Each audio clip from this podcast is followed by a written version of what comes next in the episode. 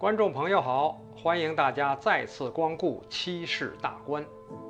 八十五年前的这个八月，美国在日本的广岛和长崎扔下了两颗原子弹，叫小男孩和胖子。十五号，日本就向以中英美苏四国为主的盟军投降。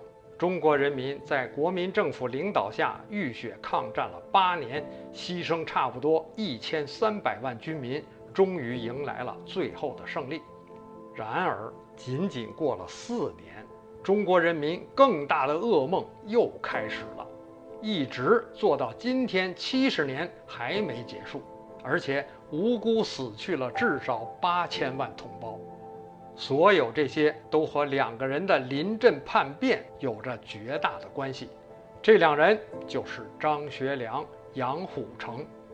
中共有个双百英雄模范人物名单，张学良、杨虎城这两个国军将领赫然在上，还被称作中共的大恩人。中共称张杨为千古功臣、民族英雄，然而大家都没想到。晚年的张学良却说自己是罪人中的罪魁，直接否定了中共的评价。为什么呢？今天的节目咱们就说说张学良。张学良是奉系军阀张作霖的长子。一九二八年五月，北洋政府瓦解的时候，最后一任统治者，也就是人称“东北王”的张作霖张大帅，不听日本要他死守燕基的命令。撤回东北。六月四号凌晨五点，张作霖坐火车出山海关的时候，被日本关东军在皇姑屯炸死。父亲死后，张学良继任东北保安总司令，人称少帅。当年底，东北易帜就是旗子换了啊，由五色旗改挂了青天白日满地红的中华民国国旗，宣布服从南京国民政府。这使中国从形式上走向了统一。张学良还被国民政府任命为陆海空军副司令，仅次于蒋介石。东北四省奉天、吉林、黑龙江、热河的边防司令长官。到了1931年九一八事变后，日军在短短三个月内占领东北，张学良的罪责是无法推卸呀。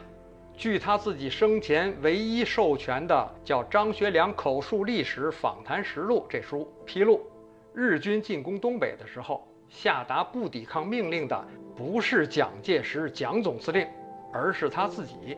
不过，在中共各种历史书中，蒋介石却替张学良背了几十年锅。被刻画成了不抵抗日军侵略的不堪形象，用以彰显中共发动西安政变的合理性和他在抗战中的所谓巨大作用。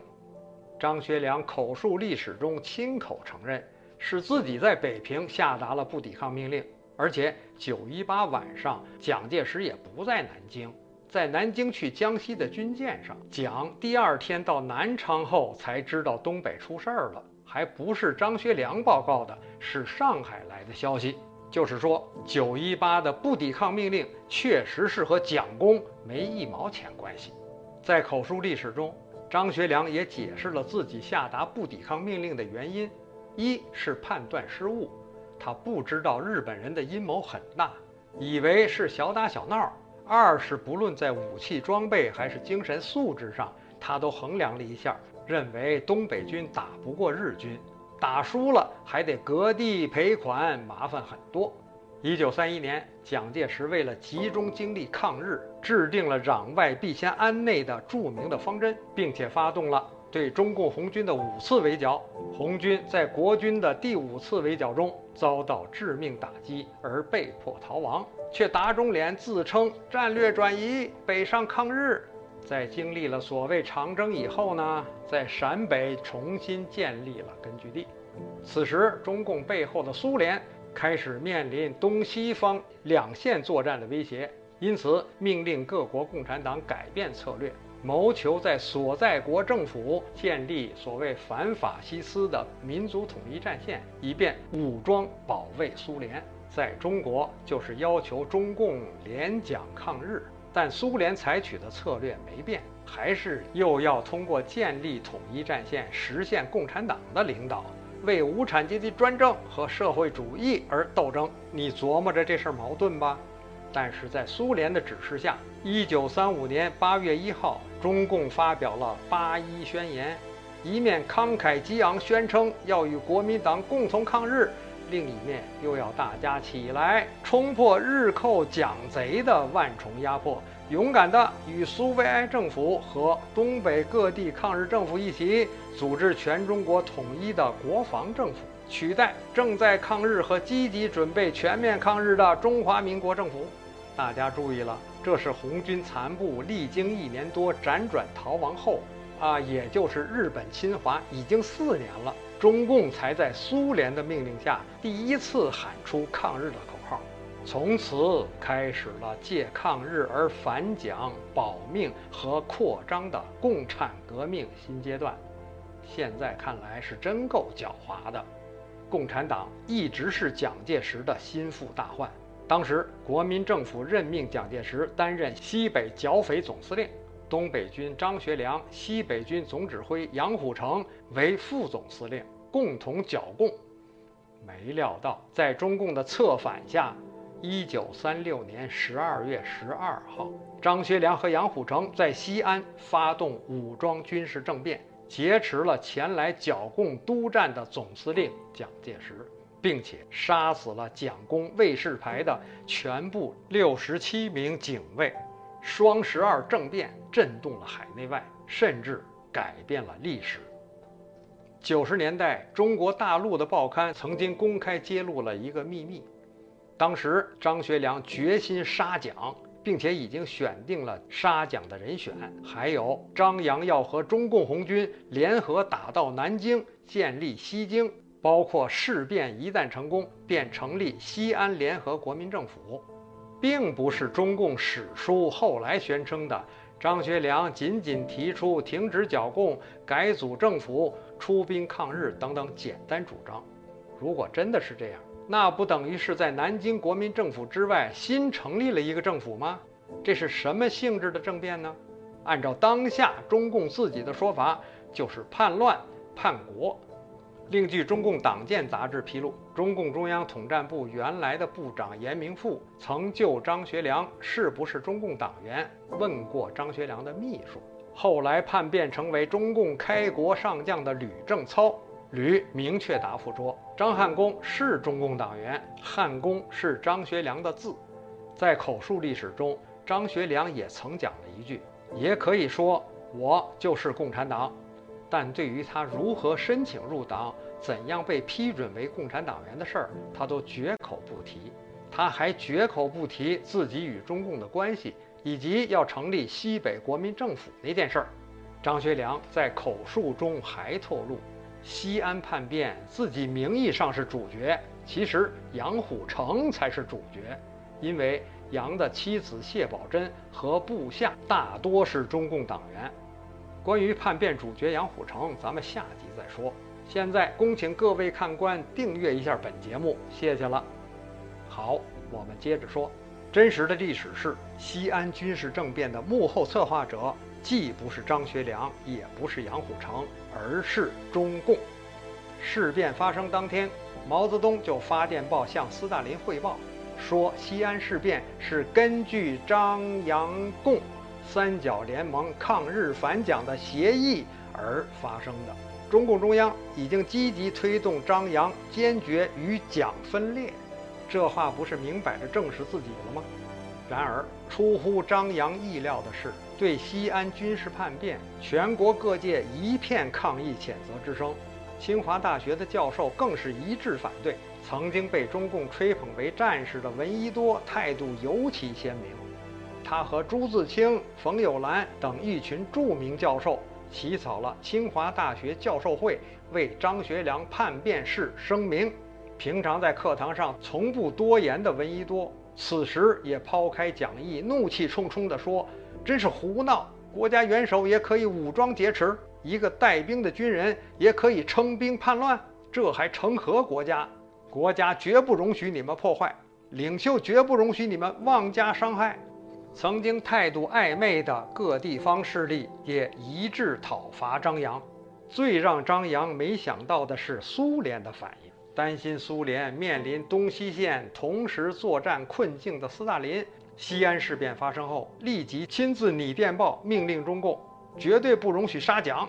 结果，希望借张学良之手杀蒋的毛，只好派周恩来去说服张扬，并且面见蒋介石，开脱中共。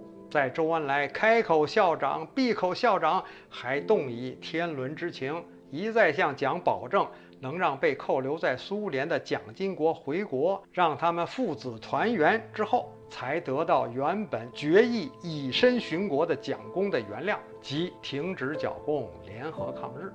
西安叛变的直接后果是让中共获得了生存空间，从而开启了之后的中华民族厄运。蒋介石在后来写的《西安半月记》中痛心地说：“此次事变为我国民革命过程中的一大顿挫，八年剿匪之功，预计将于两星期至多一个月可尽全功者，几乎灰于一旦。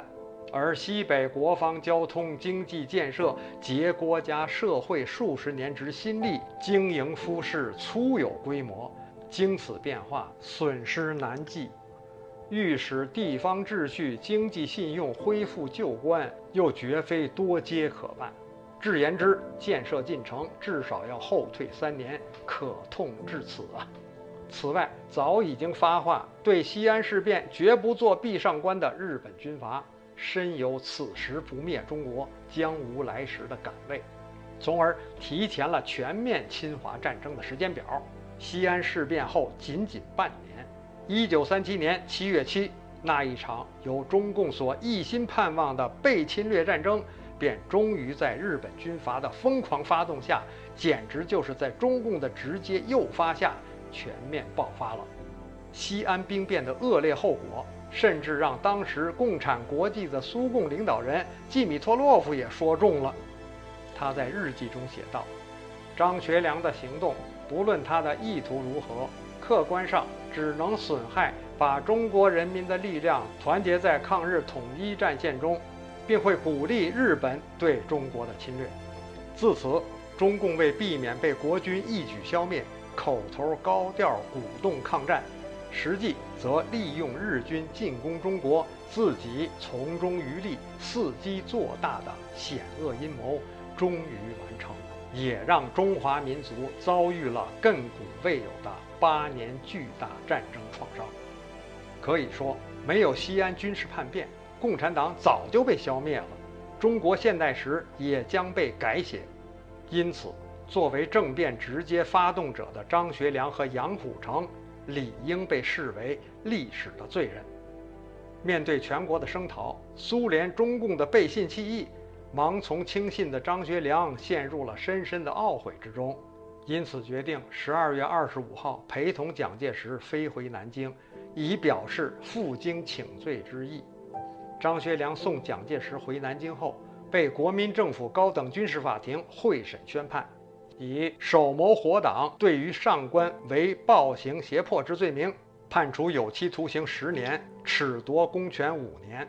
次年一月一号，国民政府明令公布，张学良随后被囚禁软禁。又随蒋到了台湾，他九十年代在美国定居，二零零一年去世。颇有意味的是，张学良有生之年，无论窃国后的中共怎样的盛情邀请，再也没有踏上故土一步。各位看官，您肯定想知道张学良后来是如何思考自己发动西安事变的吧？是这样的。一九五四年，张学良去见过蒋介石之后，写了《西安事变反省录》。张认为自己当时对共产党认识不清，为实现抗日心愿，以致害了国家，害了人民，十分后悔。蒋介石的次子蒋纬国生前曾回忆与张学良几次喝酒的情形，他酒醉了之后，就抱着我痛哭说：“老弟呀！”我这老哥哥做错了事啦，这也直接应了那句话：“一失足成千古恨。”张学良晚年虔信基督教，他1990年6月1号90岁生日的时候，引用圣经中的话说：“我是一个罪人，是罪人中的罪魁。”据悉，张从来没有抱怨过蒋介石对他的囚禁。他1991年到美国后，《纽约时报》曾经采访过他，他在解释为什么决定送蒋离开西安，并自愿接受惩罚时说：“那是叛乱，我不得不负起责任。”可惜的是，他醒悟的真是太晚。而更可恨的是，抱憾离世的张学良，至今。仍然被中共用来洗脑中国人，称他为民族英雄、千古功臣。您看了这期节目，当然会明白他到底是共产党的英雄、功臣，还是自己说的罪魁。书说完了，如果您还满意，恭请订阅咱们下集《杨虎城》，再见。